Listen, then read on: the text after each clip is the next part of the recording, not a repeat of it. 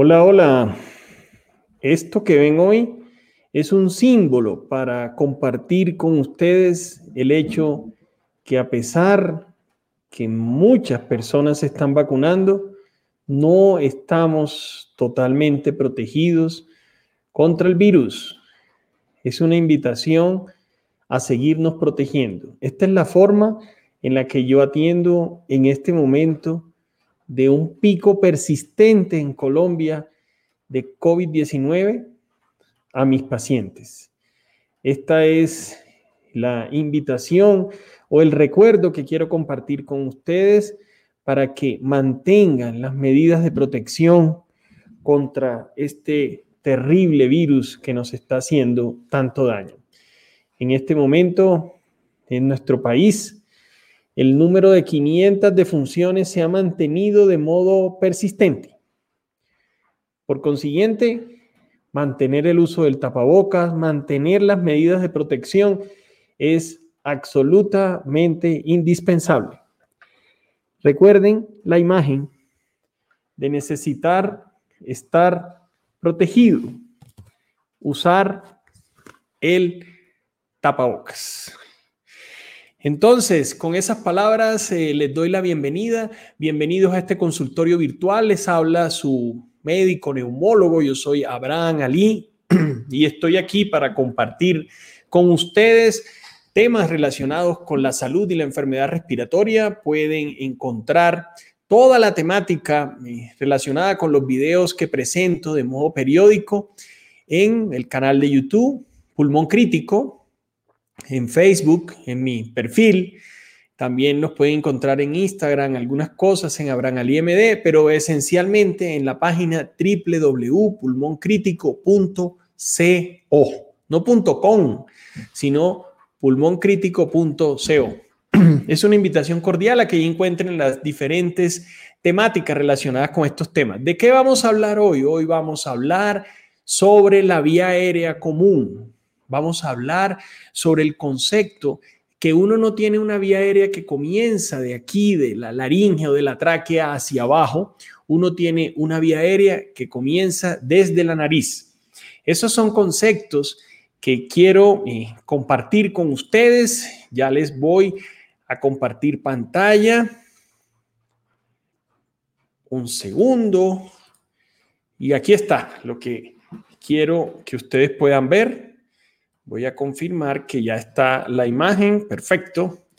Ahora, el concepto de la vía aérea común, que es el hecho de pensar y de entender que uno tiene una comunicación directa entre la nariz, la parte de los senos paranasales, la laringe, luego la tráquea y la vía aérea inferior llegando a los pulmones, la creó este señor que ustedes pueden ver aquí. Este señor, o para los que están acostumbrados al mundo médico, uno siempre piensa en medicina en Hipócrates, pero este también es famosísimo. Este es Galeno. Galeno pensaba o predijo en Roma que el moco venía del cerebro, descendía a través de los senos paranasales y de la parte de laringia y de la nariz y se iba al pulmón toda esa mucosidad. Ese era el pensamiento que él tenía. Por eso se cree que él es el fundador, el pionero del concepto de la vía aérea única. Pero este concepto de la vía aérea única, voy a mostrarles, estas son unas imágenes muy específicas, muy médicas para ustedes que son los pacientes y los familiares que se unen aquí, pero quiero que entiendan de fondo el concepto.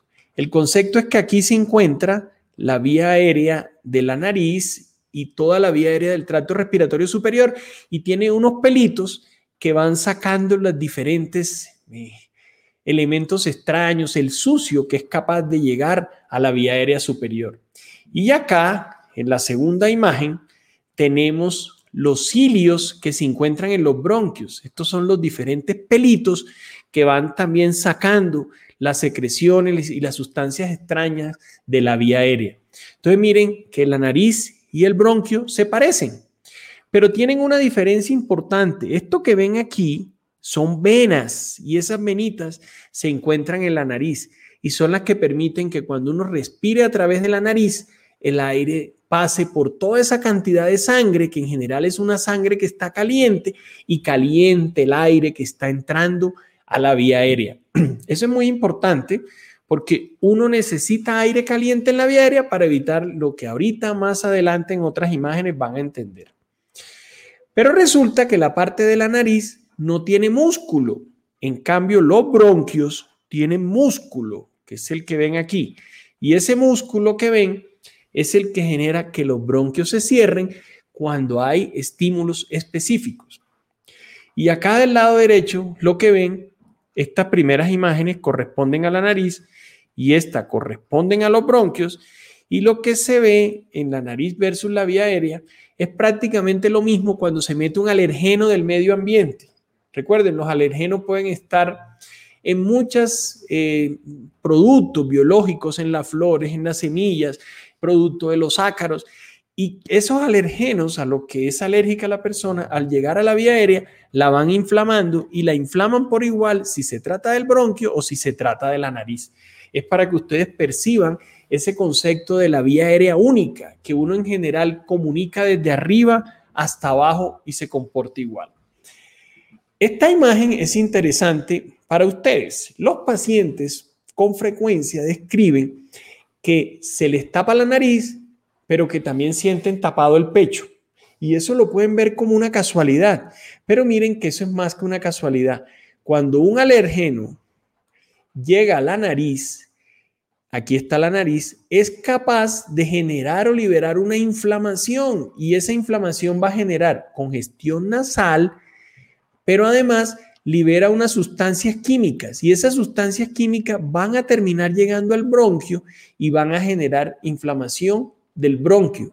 Y no directamente porque la sustancia del alergeno del medio ambiente, lo que le produce uno daño en el medio ambiente, esté llegando hasta el pulmón. No, es por la comunicación entre la nariz y los bronquios.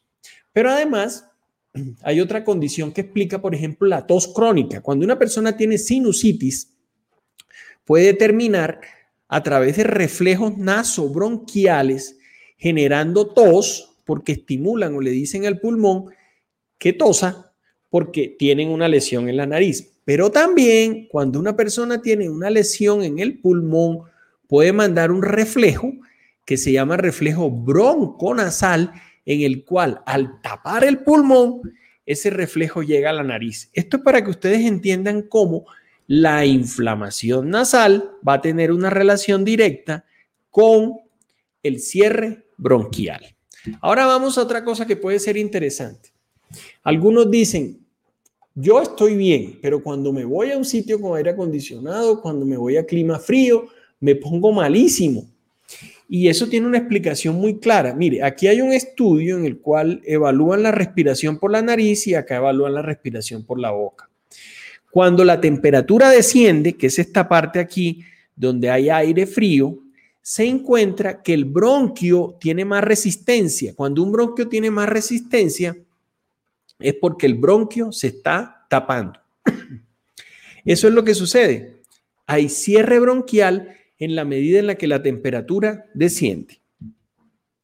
Ahora, encontramos una correlación importante entre la rinitis y el asma. La rinitis se presenta en el 71% de los pacientes asmáticos.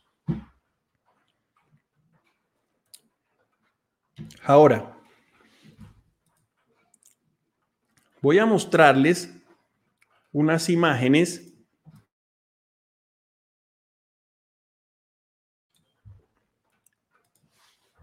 se dañó acá. Voy a mostrarles el concepto de la correlación entre el asma y la rinitis. Resulta que ya les mostré que en ese estudio el 71% de los pacientes asmáticos tiene rinitis.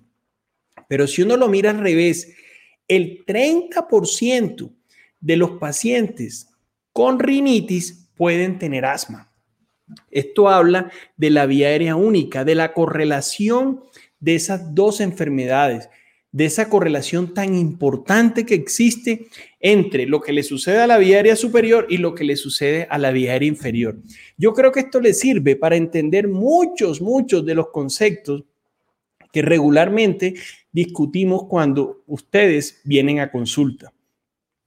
Y es entender por qué si existen afecciones que van de la parte de la vía superior a la vía inferior y viceversa.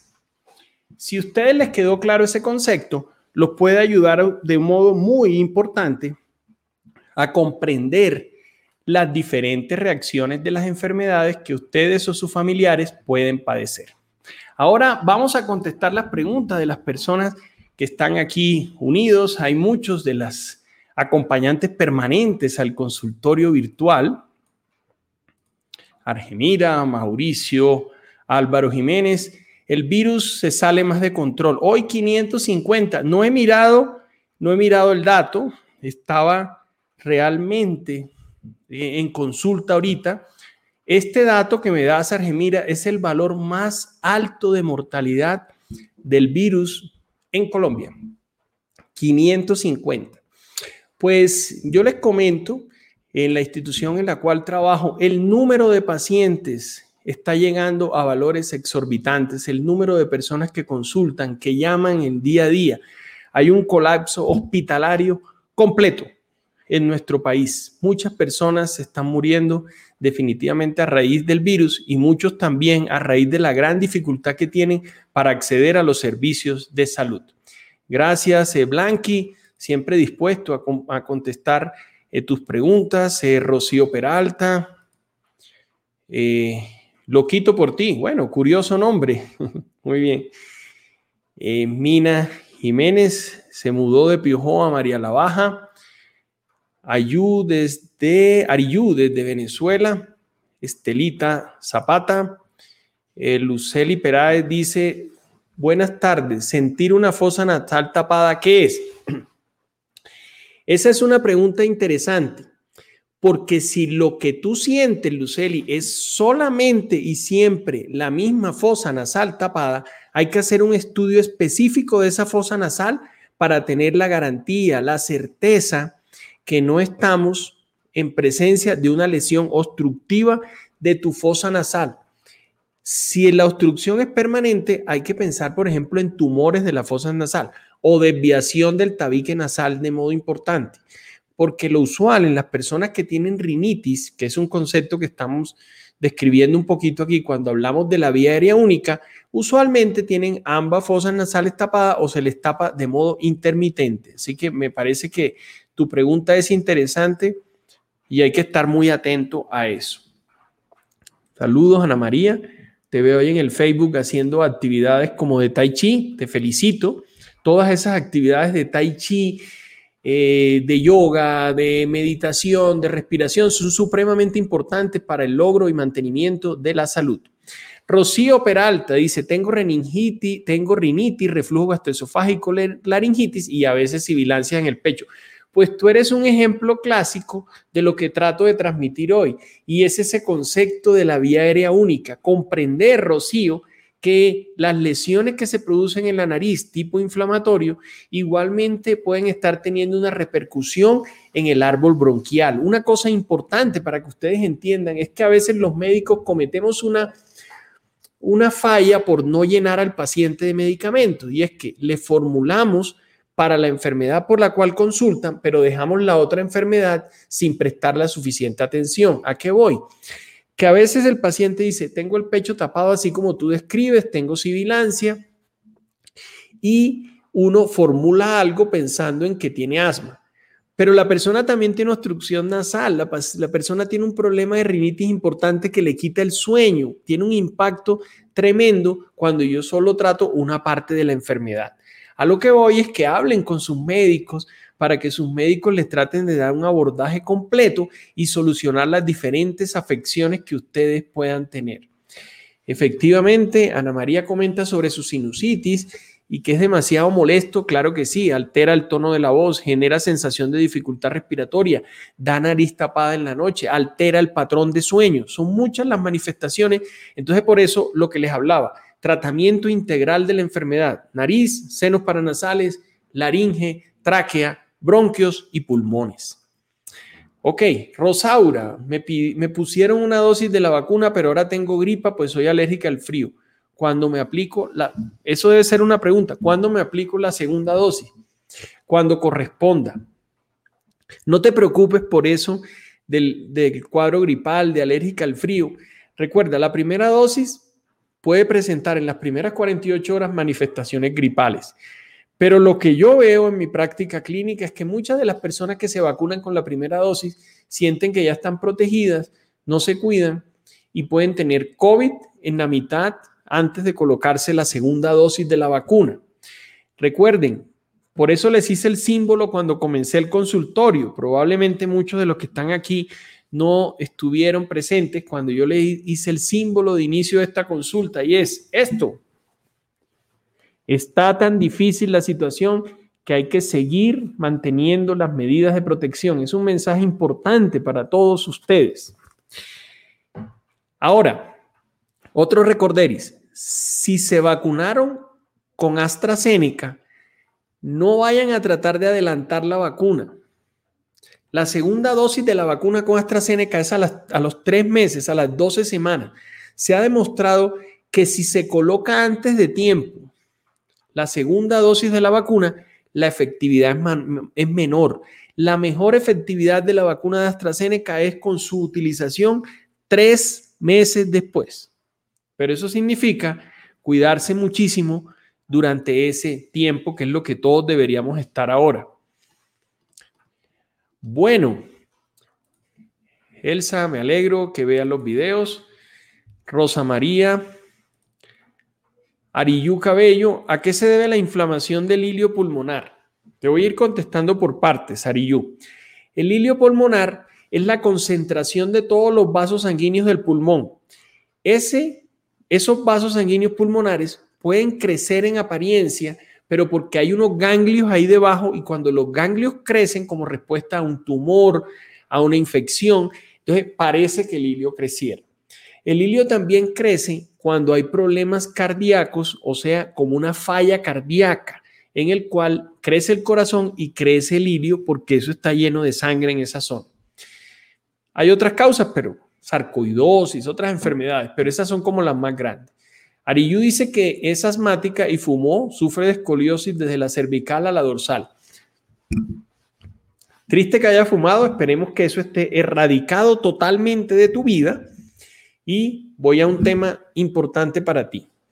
Si eres asmática, hay una obstrucción de tu pulmón, pero si tienes una escoliosis, hay una restricción de tu pulmón. Entonces, para tu estudio, no es suficiente tomar espirometrías. Mi sugerencia, Ariyu, entiendo que estás en Venezuela, es conseguir la forma que en Venezuela te hagan unos volúmenes pulmonares.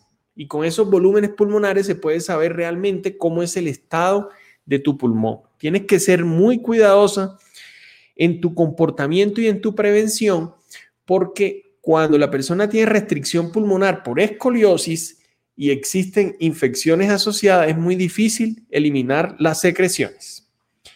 Juan dice que le daban punzadas en el pecho. ¿Cuá? No sé, estoy mirando si Juan escribió algo más pero no, no veo algo adicional.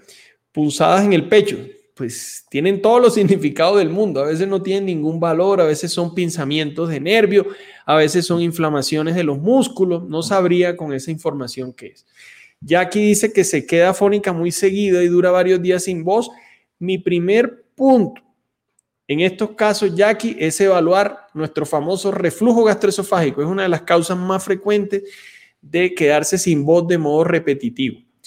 De todas formas, una buena, forma, una buena manera de evaluar eso es hacer una nasofibrolaringoscopia, porque permite ver si hay huellas de reflujo y además mirar si hay una lesión adicional en tus cuerdas vocales. Eso podría ser algo práctico para hacer y hacerlo de modo rápido. José, gracias por estar aquí conectado como un cibernauta juicioso. Marleni, sufro de POC cuando estoy ahoga y prendo el aire, se me pasa el ahogado.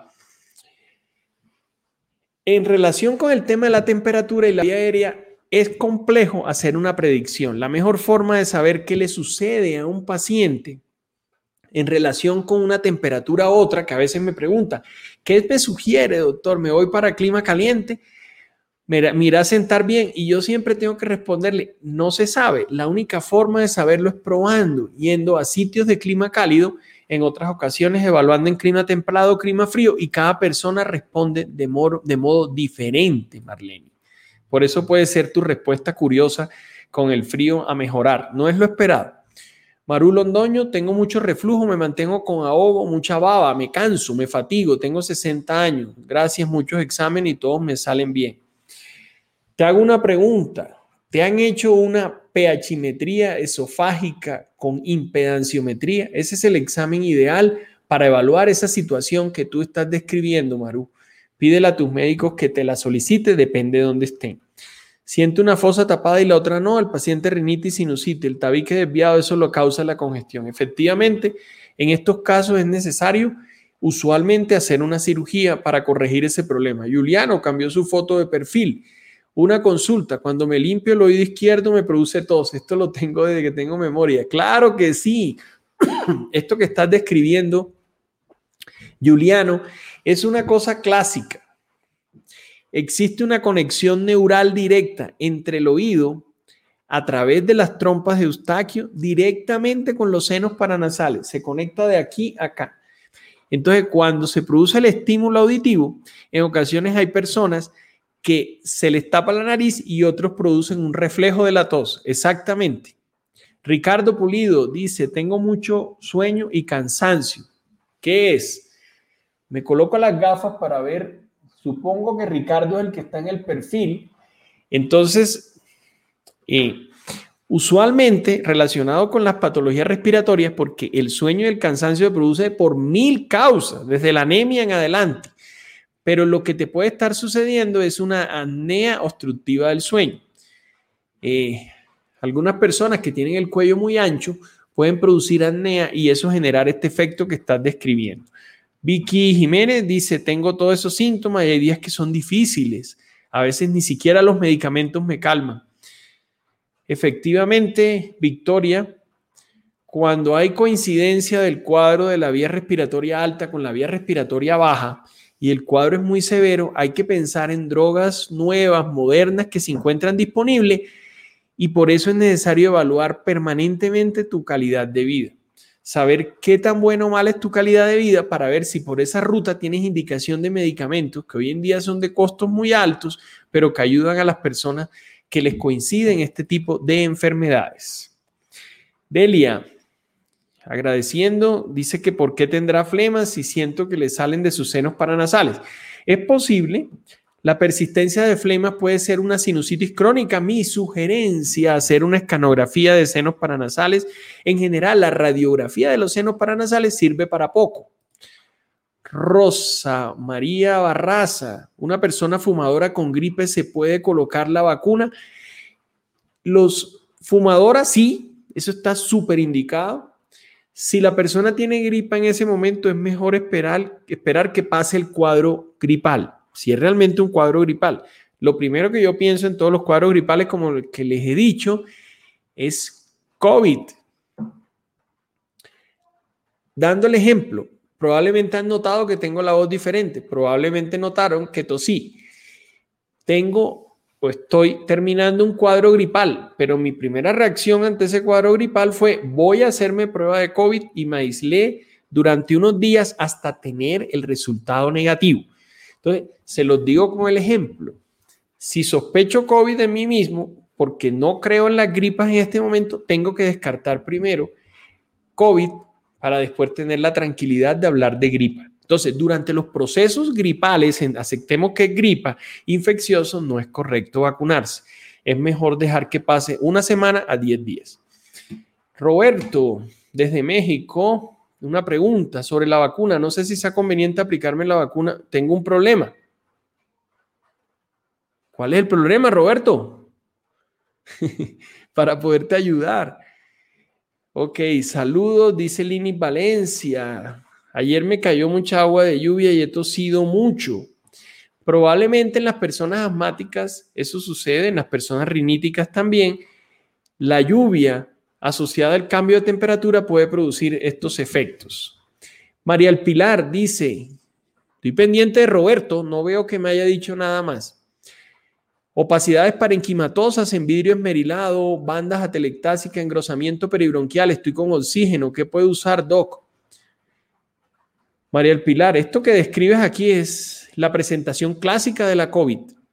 Así se presenta la COVID, exactamente como lo está diciendo, con oxígeno. ¿Qué puede usar? Te invito a que mires mis videos relacionados con el tratamiento de la COVID en estos consultorios virtuales. Lo puedes buscar en YouTube o en Facebook o en Spotify, todo lo que dije respecto a este tema que toqué hace unas semanas. Jackie Sandoval, me vacuné con Pfizer y me dio COVID a los ocho días. Tengo mi segunda dosis el 21 de junio. ¿Me vacuno? Me vacuné con la vacuna de Pfizer, me dio COVID. Pues en teoría tú no necesitas la segunda dosis. Mi sugerencia es esperar un poco más, eh, incluso de los tres meses en los que se ha hablado, esperar cuatro meses y poner la segunda dosis porque se está viendo que puede multiplicar su efecto inmunológico. Ah, ahora sí dijo Roberto, mi problema no sé si es respiratorio, me pasa que me falta el aire y para sentirme bien necesito suspirar o bostezar. Ah, pero tú me preguntabas es que si era conveniente ponerse la vacuna. Esto que me describe, no importa si es respiratorio o gastrointestinal, no importa el origen, tú deberías ponerte la vacuna. Catalina del Mar, cuando me da asma se me pone la cara roja. Mm, son muchas las, las causas por las que eso se puede producir, pero usualmente es por la colocación de medicamentos. Eso es lo usual en los momentos en los que se produce el cuadro de asma, probablemente tú utilizas medicación y esa medicación se asocia generalmente a cara roja. Lo otro es, pues, que aumenta la frecuencia cardíaca y, por tanto, puede aumentar el flujo de sangre a la cara. Eh, Fernández ¿Cuál es la vacuna más adecuada para un hipertenso? Eh, no, no hay preferencia, cualquiera de las disponibles y depende del sitio geográfico donde estés, pero hay que vacunarse. Con la gripa puedo ponerme la segunda dosis, ya estoy en la fecha. Lo que dije antes, hace unos minutos, es mejor esperar un poco a que pase el cuadro gripal o infeccioso. Ariyu Cabello, Roberto, varios doctores me dicen que no tengo nada, que mis pulmones se escuchan bien, no sé qué tengo. Bueno, ya eso es más complejo.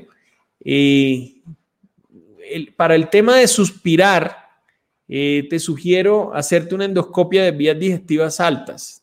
No sé si te hayan hecho una y te la encontraron normal, Roberto. Leonila, sufro de nariz seca y se me mira roja por dentro. Efectivamente, la resequedad nasal es una causa de muchos problemas asociados en la vía aérea. Para aquellas personas que se les tapa la nariz en la noche y que tienen este problema de leonila, lo ideal es humidificar con agua de mar en la noche, eso se los he dicho antes, el agua de mar se puede utilizar libremente y en algunos casos más severos utilizar sustancias eh, que la aumentación sea tipo grasoso, es que no puedo decir nombres comerciales, pero que la aumentación sea grasosa para que no le genere lesión y le genere protección durante la noche.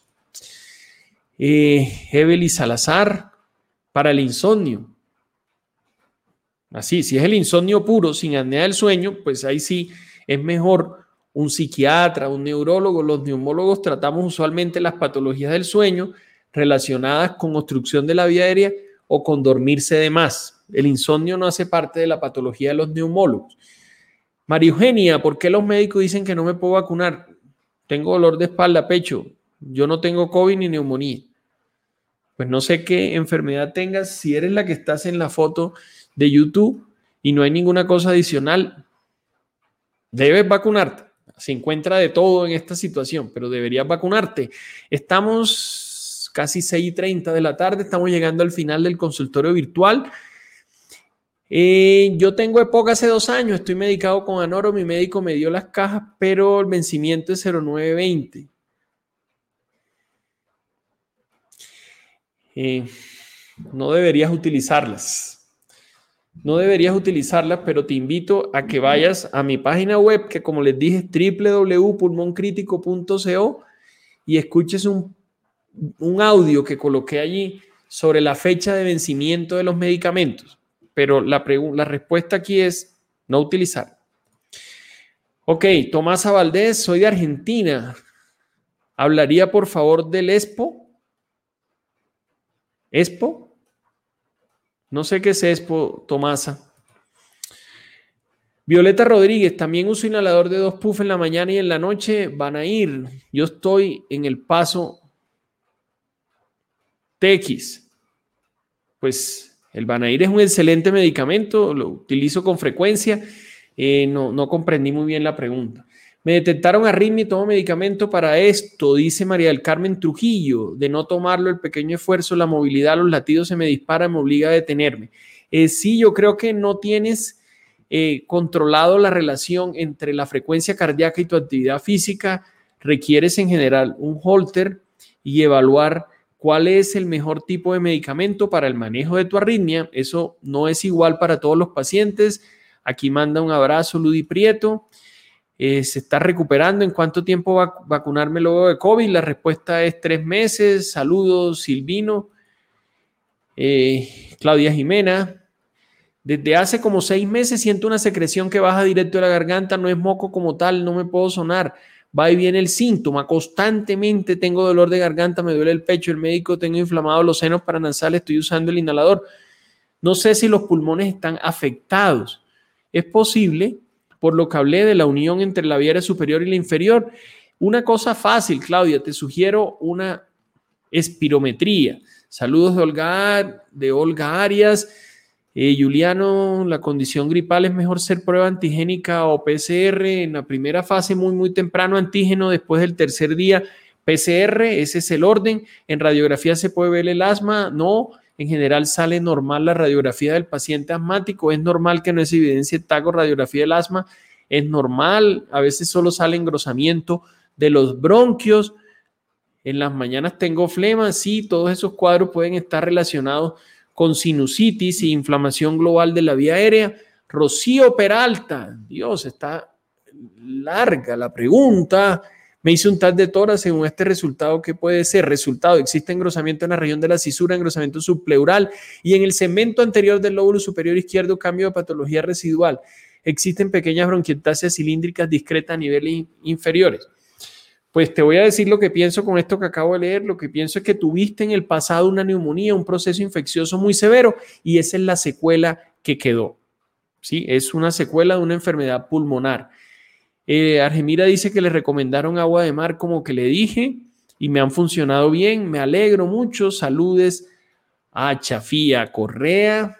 Qué bueno verla. Ana María, agradecida. Seguimos hablando de todos estos temas eh, que les interesan a todos ustedes.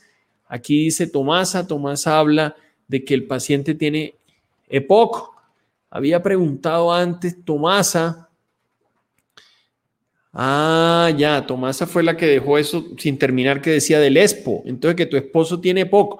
Tomasa, te sugiero mirar una cantidad grandísima de videos y de consultorios que hice, casi 12, sobre todo el tema de la EPOC. Te sugiero verlos en compañía de tu esposo y allí puedes aprender muchísimo de tu enfermedad. Victoria dice, asma, rinitis, apnea del sueño, los padezco, tengo pólipos. ¿Será conveniente una cirugía? Eh, yo soy muy cuidadoso en eso porque los pólipos recaen, pero si nunca te has operado, la primera opción es la cirugía y después vienen otros medicamentos, pero antes hay que operarse. Orlando agradeciendo, Magdalena desde Ámbato, Ecuador. Violeta Rodríguez, tengo asma, llevo siete inyecciones en Nucala y no hay diferencia muy seguido.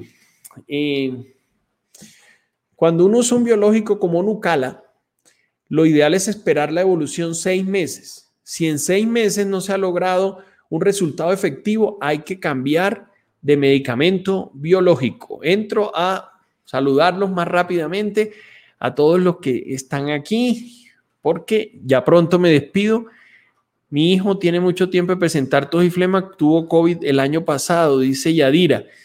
Hay que hacer una evaluación de la función respiratoria porque en algunos casos quedan esas secuelas durante mucho tiempo. Hay que mirar si necesita inhaladores a largo plazo. Sara, saludos. Isabel Pachón. Claro que sí. La idea de este consultorio virtual es ayudar a los pacientes y ayudar a los familiares de los pacientes a que comprendan las enfermedades. Dejé una encuesta virtual en mi canal de YouTube. Agradezco que la puedan contestar donde les pongo selección múltiple para contestar una pregunta específica. Les toma 30 segundos de tiempo en el canal de YouTube. Nos vemos en una semana. Gusto en estar con ustedes.